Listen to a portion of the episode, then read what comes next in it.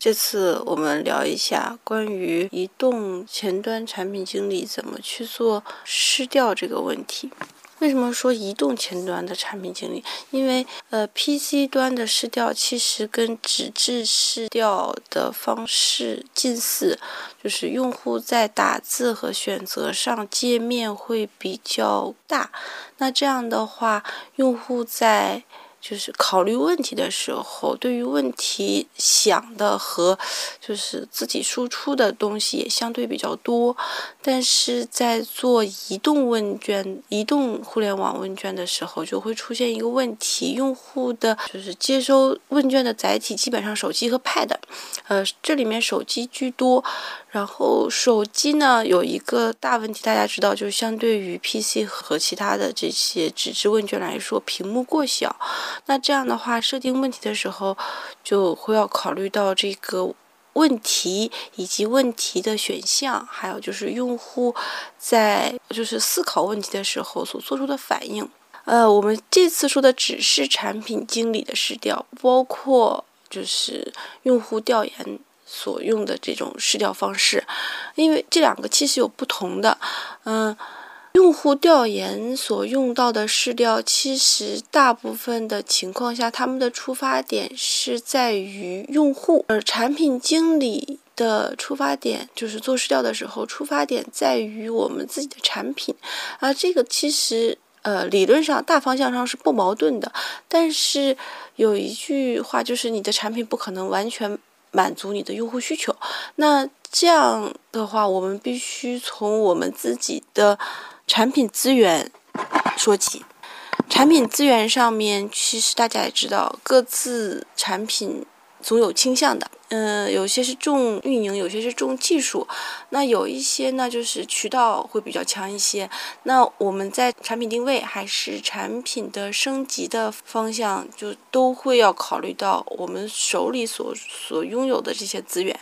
而这些资源最大的一个问题就是产品经理。一是能不能盘活，二是你能用多少，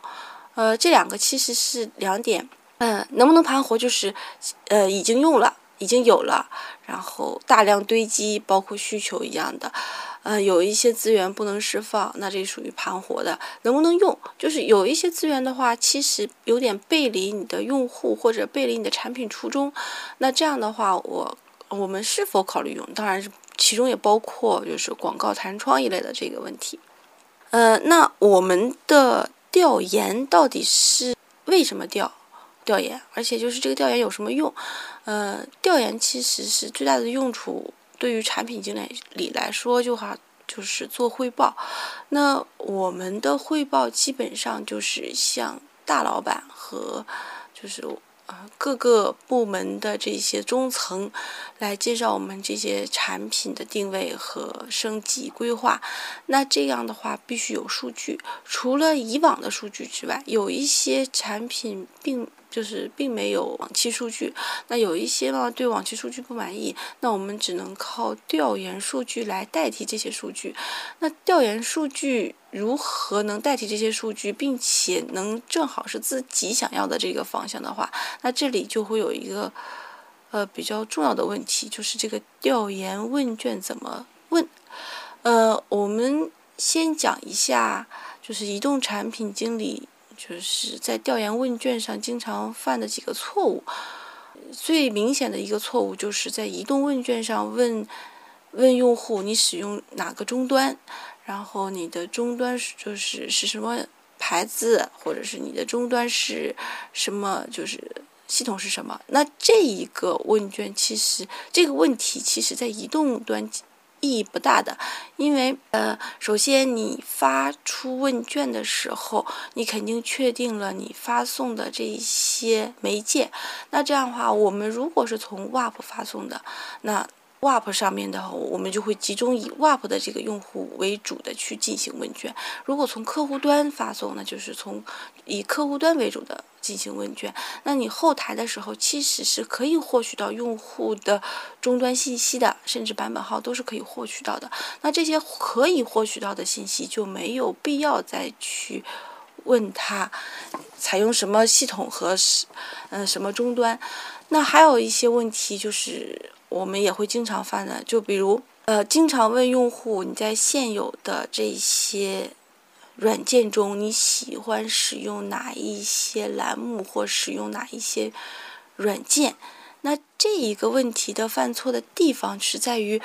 用户有的时候不太在意软件里面的栏目、软件里面的功能，他有可能只记住软件。那这样的话。呃，用户在答题的时候，这个问题的就是有效性就会大大降低。其实可以询问用户，呃，你可以觉觉得，呃，比如说你想抄或者是借鉴哪一个栏目，那你就直接把栏目写上去。用户用户选的时候，如果有印象，他会进行选择。嗯，如果是软件的话，也可以就直接把软件放上去。就比如，如果你想问用户，呃，经常使用哪类软件，那你如果是写新闻客户端、阅读客户端、呃，社交客户端，那其实就莫不如就写呃，网易新闻，或者是起点社交，可以说写陌陌啦、写印啦都可以的。嗯，那就是用软件代替类别。甚至用栏目代替类别，那这样的话，其实用户的精准度答答案的精准度就比较高。嗯，还有一些就是经常犯的错误，就是我们会把选项列的很多，因为在呃纸质问卷的时候，有的时候会到造成七八个。就是选项，那其实，在移动客户端就会出现一个问题，这个屏幕选项写都会超出整整个一屏，那这用户对问题和选项的把握就会稍微差一点。所以，呃，尽可能问题在四五个左右，那这样的话，用户在看问题和选项的时候，在同一屏完成，这样的话会会比较好一些，而且选项的内容不要过长。一般的话，一行半是极限。如果两行的时候，就是呃两行的时候，其实用户的理解度就小了很多了。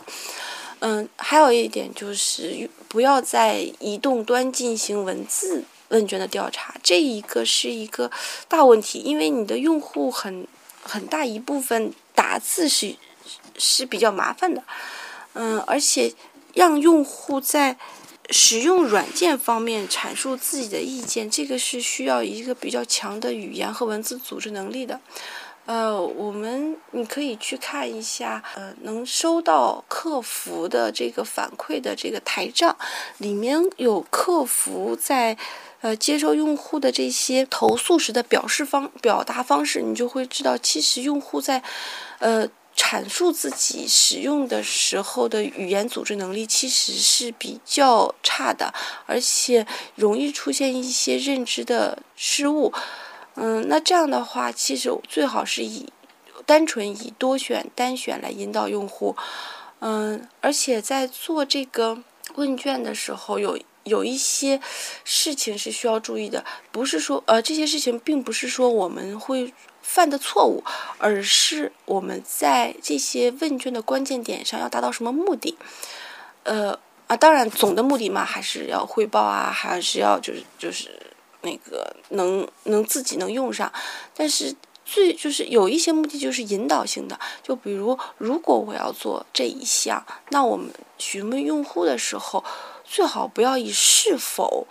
而是以选择这么做 A A。方案或者 B 方案就这么做和那么做的这种模式来让他进行选择，那用户在选择的时候就会有一个自己的行为的一个分析或者反馈。哎，那当然这也是说比较认真的用户了。那如一般不认真的用户就是随便选，就是 A 选项会多一些。那如果你的问卷本来就是要达到你原先预期目的的。嗯，就比如说你想升级加一个栏目，或者是升级加一个就是二级页面，那你有私心的话，会把这些想要的这个答案放在 A 选项中，那用户在不经意的时候，其实他很有可能就把就是直接把 A 选掉就就过去了。但是对于你来说，你的呃这个调研报告里面的数据会先偏向倾向于你自己的这个方案。然后还还有比较重要的一点就是，呃，你的调研报告跟市调的报告不要有冲突。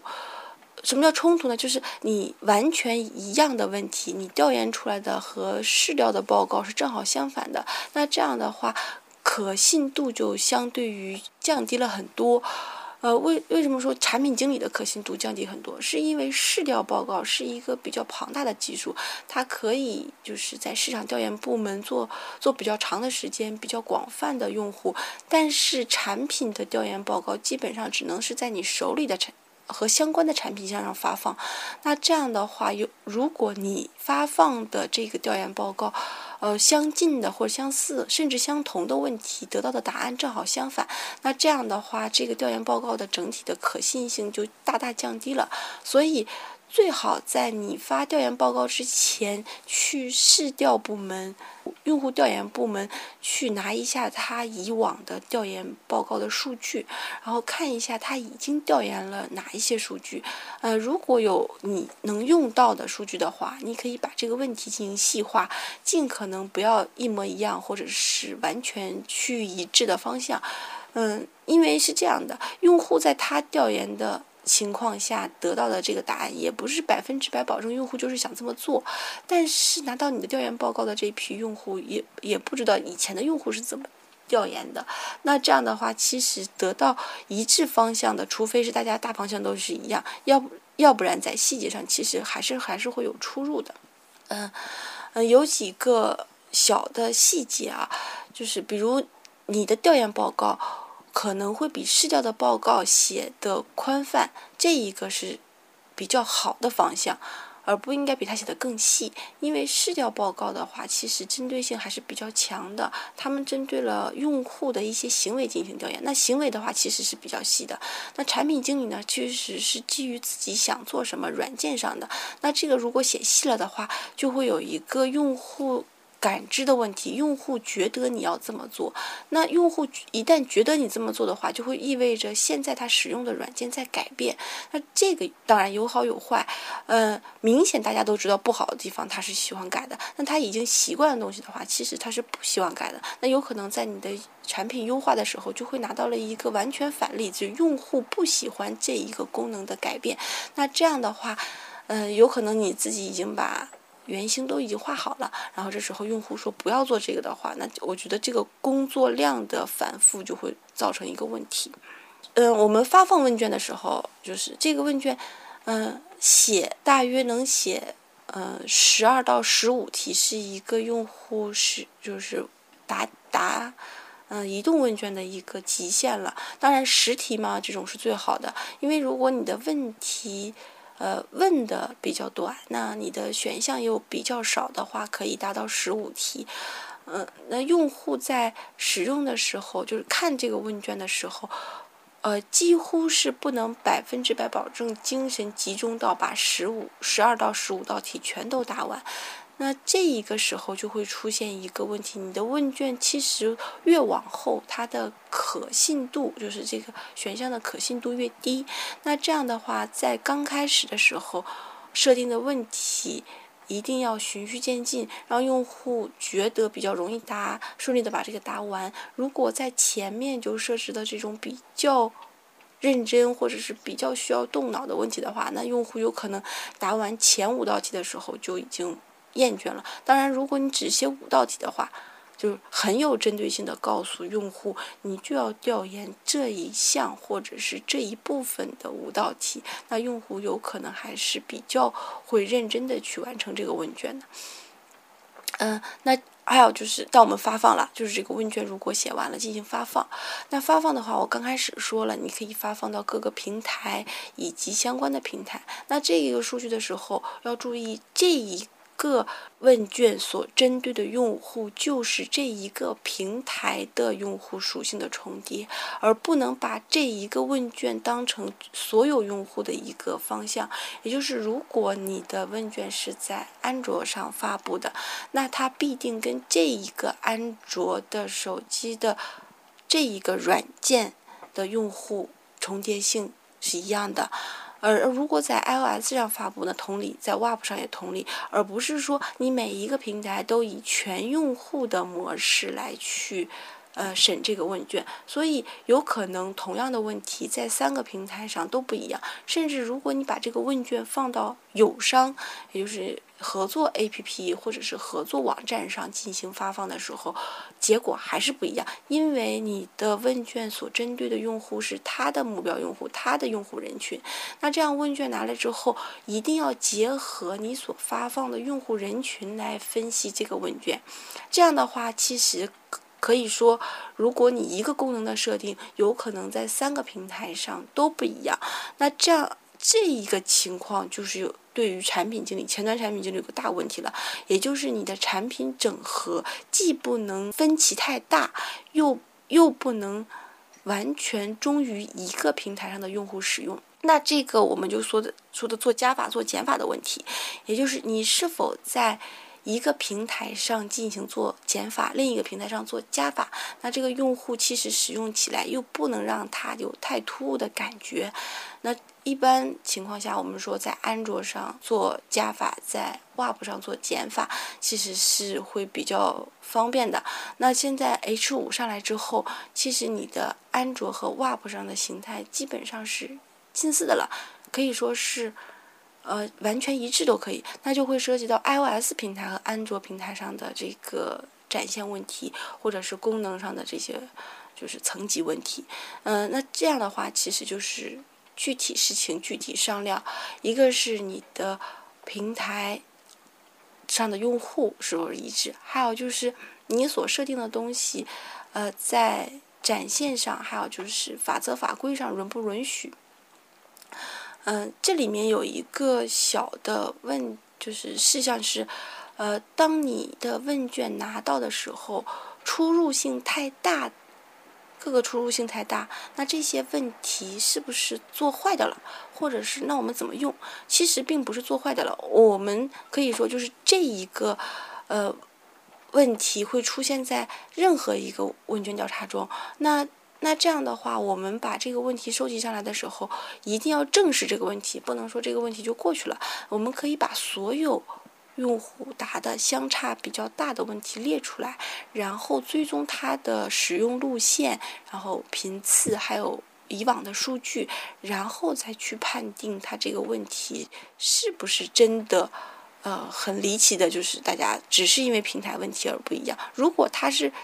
呃，遵从了它的载体属性，那这个问题的话，那我们只能从产品上来解决。那这样的话，就会涉及到你的产品趋向于哪个为主。这个不是说我们拍拍脑袋就可以了，就是这时候要调一个呃数据，就是你的哪一个平台上的用户量最大、